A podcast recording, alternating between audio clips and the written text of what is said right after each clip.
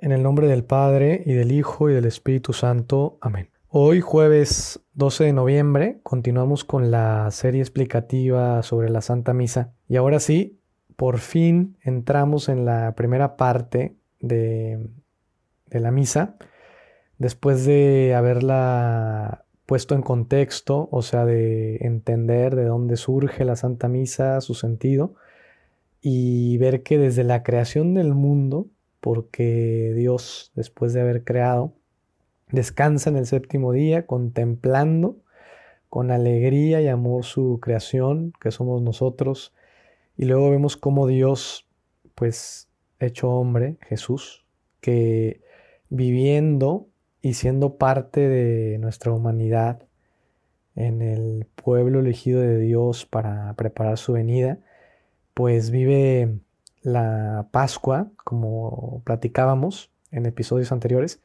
esa cena de renovación de la alianza, ¿verdad? Ese pertenecer de Dios a nosotros y de nosotros a Dios. Y no solo Jesús vive esa fiesta, sino que la hace nueva y eterna, dando su vida por nosotros, para que nosotros tengamos su vida eterna, divina, de su resurrección, que es el verdadero descanso y despertar de Dios, ¿verdad? En la muerte, que al tercer día, un día después de sábado, o sea, domingo, resucita y nos hace entrar a todos y a toda la creación en esta alianza, en esta familiaridad hermosa con Él. Uf, toda la vida viviendo la Santa Misa, hemos de asimilar y gozar esto, aprender a vivirlo, que pasemos de ver la misa como una obligación a verla como nuestra máxima experiencia en la tierra, esa cercanía, esa confianza de amor con Dios que nos prepara para el cielo, sabiéndonos siempre en camino. Bueno, pues ahora sí entramos en la explicación y los tips para vivir mejor la misa que nosotros conocemos. Seguramente hemos de descubrir más y más su grandeza, su hermosura. Lo primero que hemos de recordar es que nos reunimos con Dios porque es Dios quien nos invita a este encuentro con Él en la vivencia de este misterio de la Santa Misa. Es lo primerito. Imagínate que después de haber recibido esa carta de Dios invitándote, como platicábamos en uno de los episodios anteriores de esta serie explicativa, pues ahora ya te toca aceptar esa invitación e ir a la casa de Dios. Y Dios que nos recibe y nos quiere dar lo mejor, quiere amarnos con todo su corazón de Dios, compartirnos su felicidad. Por eso ayuda muchísimo imaginar la Santa Misa como un llegar a esta casa de Dios hermosa y entrar, ¿verdad?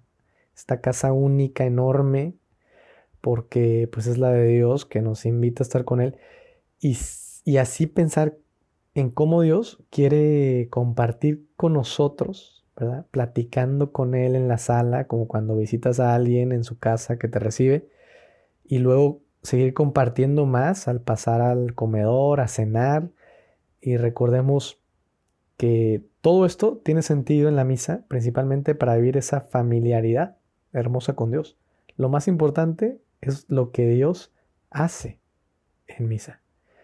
Y de nuestra parte es ese crecer más y más en esa experiencia de su amor incondicional que nos salva, que nos da la verdadera paz, libertad, seguridad, esperanza existencial y profunda que nos da una luz y una fuerza para vivir la verdadera alegría, viviendo el amor verdadero cada día, esa que solo Dios nos puede y nos quiere dar en plenitud ante lo que se realiza ahí en la Santa Misa. Imagínate que felicidad de Dios cuando te ve ahí llegar a la iglesia medio despistado quizá, o quizá con mucha conciencia, pero sea como sea, quédate con esa alegría de Dios que al verte llegas y le sacas una sonrisa enorme. ¿A poco no te ha pasado que cuando ves a alguien que quieres mucho, te da una alegría especial? pues obvio que con Dios es así. Si Él fue quien nos creó y creó la alegría misma, nadie más alegre que Dios. Dios es felicidad. Por eso, cuando lo imaginamos serio, pues sí, claro que Dios no es un payasito, con todo respeto. Y su seriedad es la de su dignidad divina, única. Pero esa dignidad no es triste, sino muy alegre. Y ya nos tocará vivirlo más y más si vivimos mejor la misa, más aún en el cielo. Pues Dios te ve con muchísima alegría al llegar, así que también tú alégrate al entrar en la iglesia para vivir la misa. Y así como Dios nos reúne, es interesante tomar conciencia que por eso mismo nos llamamos iglesia. Qué cosas, ¿verdad? Todo tiene sentido. Eso significa ser iglesia.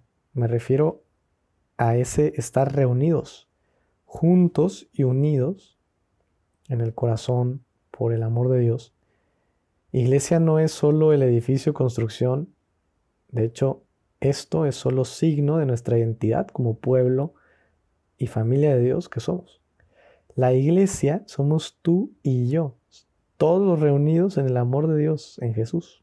Por eso, cada vez que escuches hablar de la iglesia, te invito a que recuerdes esto. La iglesia soy yo, somos nosotros reunidos y unidos por el amor de Dios. Y Dios nos quiere reunir y unir a todos. Pero a ver, Padre José Enrique, ¿cómo? ¿A todos? Sí, a todos. Pero también a todos los de otros continentes, sí, a todos. Y a los de otro color de piel, sí, a todos. Pero incluso a los que no nacen en familia cristiana, sí, a todos. A ver, pero esta es difícil, ¿eh? Pero también a los no tan buenos, a los que consideramos malos, a los que no creen incluso ni en Dios. A ver, ¿tú qué crees? ¿Dios es Dios de unos cuantos o es Dios de todos? ¿Tú crees que Dios no nos quiere a todos muchísimo? Pues entonces, si Dios nos quiere a todos, entonces sí nos quiere reunir a todos. Y sin forzar nada, ni obligar en mal modo, en mal plan. Pero sin duda que sí quiere esta unidad. Nos quiere reunir a todos en su familia del cielo y de algún modo misterioso lo hace, lo realiza. Claro, sin forzar a nadie. Qué hermoso y bueno es Dios. Que venga su reino. Pues con esta alegría de vernos y reunirnos, así estamos esperando para empezar la misa. Venimos a encontrarnos con Dios que nos ama con todo su corazón. Y ahora rezamos una comunión espiritual.